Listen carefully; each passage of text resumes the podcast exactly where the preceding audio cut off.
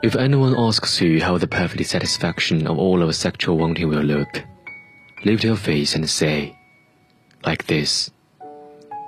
When someone mentions the gracefulness of the night sky, climb up on the roof and dance and say, like this. If anyone wants to know what spirit is or what God's fragrance means, lay your hair toward him or her. Keep your face there close, like this. When someone quotes the old poetic image about clouds grounded on carving the moon, slowly loosen, knot by knot, the strings of your robe, like this. If anyone wonders how Jesus raised the dead, don't try to explain the miracle. Kiss me on the lips, like this, like this. When someone asks what it means to die for love, point here. When someone asks how tall I am, frown and measure with your fingers the space between the creases on your forehead. This tall.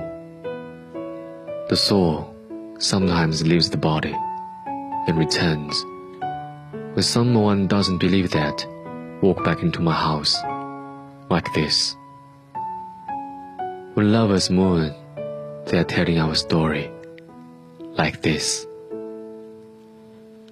I am a sky where spirits live, stare into this deepening blue, while the breezing says a secret, like this.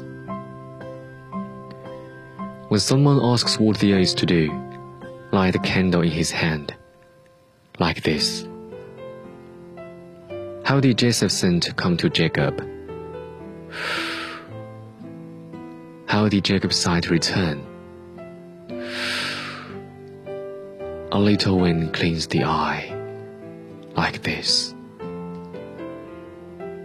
When Shams come back from Tabriz, he'll put just his head around the edge of the door to surprise us, like this.